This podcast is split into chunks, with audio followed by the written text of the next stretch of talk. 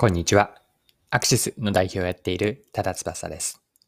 今回は本当に自分たちが競う相手は競合というよりも変わり続けるお客さんのニーズであると、こんな話ができればと思っています。面白いと思った炭酸飲料を保存するボトルですね。持ち運べるボトルからマーケティングに学べることを掘り下げていきます。よかったら最後までぜひお付き合いください。よろしくお願いします。はい。今回ご紹介したいのは、サーモス社の保冷炭酸飲料ボトルです。炭酸水などの炭酸飲料とか、あとはビールなども入れて、炭酸の冷たさを保ちながら持ち運んで飲めるボトルです。実はサーモスの炭酸対応の保冷ボトルというのは2000年に一度発売しているんです。しかしその後、2004年に終売となっています。で今回のニュースリリースでは次のように詳しく書かれています。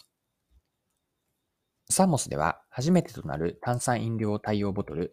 真空断熱イージーキャップボトルを2000年に発売しています。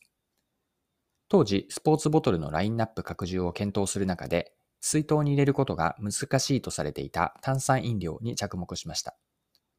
試行錯誤しながら、ガスの圧力により蓋が開きにくくなる、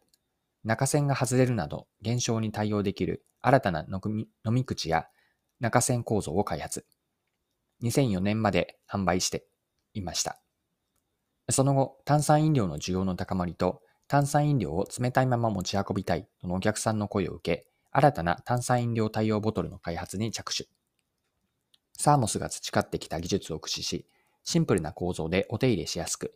普段ご使用いただいているボトルと同じ感覚で使える仕様を目指し改良を重ね、約3年をかけて本製品の発売に至りました。こちらが PR タイムスの2022年、今年ですね、3月1日のニュースリリースからの引用でした。2000年当時も技術的には良かったのかもしれませんが、炭酸飲料を水筒に入れて持ち運びたいというニーズは、おそらく今ほどはなかったのでしょう。まあ、今振り返ってみると、市場を出すには早かったという商品なんです。しかし近年の炭酸水への注目などを受けて、保冷炭酸飲料ボトルは再び製品化されたというのが今回の話です。はい。では、ここからは学べることについて掘り下げていきたいんですが、サーモスの保冷炭酸飲料ボトルから学びとして掘り下げたいのは、これから言う次の2つです。1つ目が、過去の失敗の捉え方。2つ目が、市場環境を理解する方法についてです。では順番に見ていくんですが、1つ目は過去の失敗の捉え方についてです。で、これは企業でよくある話なのかなと思っているんですが、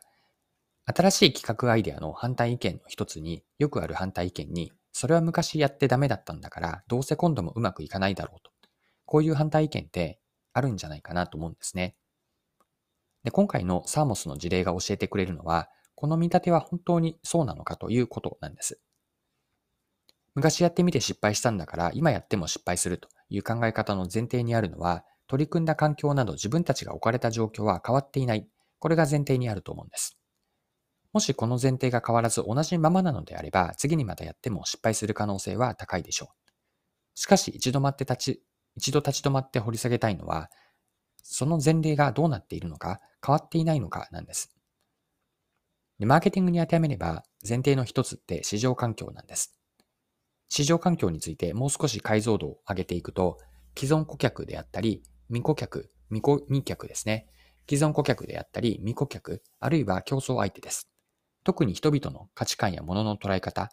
などを心理、やっている行動と。これが前提になってくると思うんです。以前と今とで前提が変わっていれば、昔やってダメだったんだから、今回もまたやっても失敗するというロジックは実は成り立っていないんです。サーモスの保冷炭酸ボトル細冷炭酸飲料ボトルで言えば、2000年代前半と2022年の現在では、炭酸飲料への生活者の認識とか飲まれ方は異なります。特に炭酸水だと思うんですが、炭酸水というのは2000年頃はアルコールを割って飲むために使うというのが主な利用用途だったはずです。今はそれ以上にミネラルウォーターとかお茶と同じように炭酸水をそのまま飲みますよね。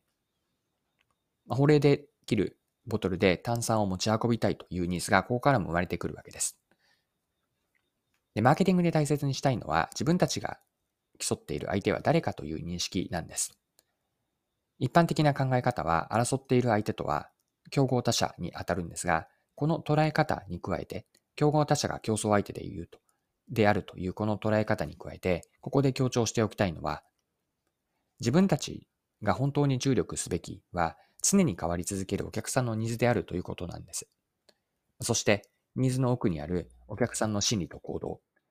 これをどうやって理解するか、しっかりと理解することが大事だなと思います。お客さんの立場になって、お客さんの心理を読んで、その心理からどんな行動がされるのか、行動を予測し続けること、これがマーケティングには大事なんです。はい、そろそろクロージングです。今回はサーモスの保冷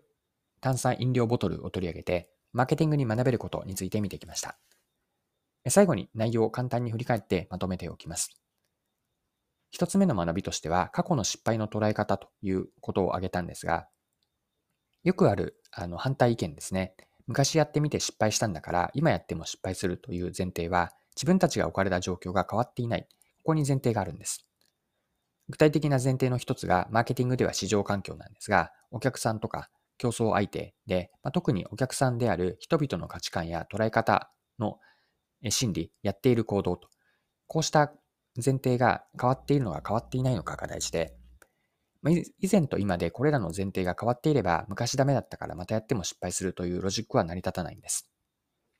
よって、大事になってくるのが、顧客ニーズの捉え方なんですが、自分たちが本当に注力すべきというのは常に変わり続けるお客さんのニーズです。ニーズの奥にあるのはお客さんの心理と行動であって、お客さんの立場になってお客さんの立場から同じ景色を見ながら、お客さんが見ている景色を見ながら、お客さんの心理を読んで、行動を予測し、予測し続けようと。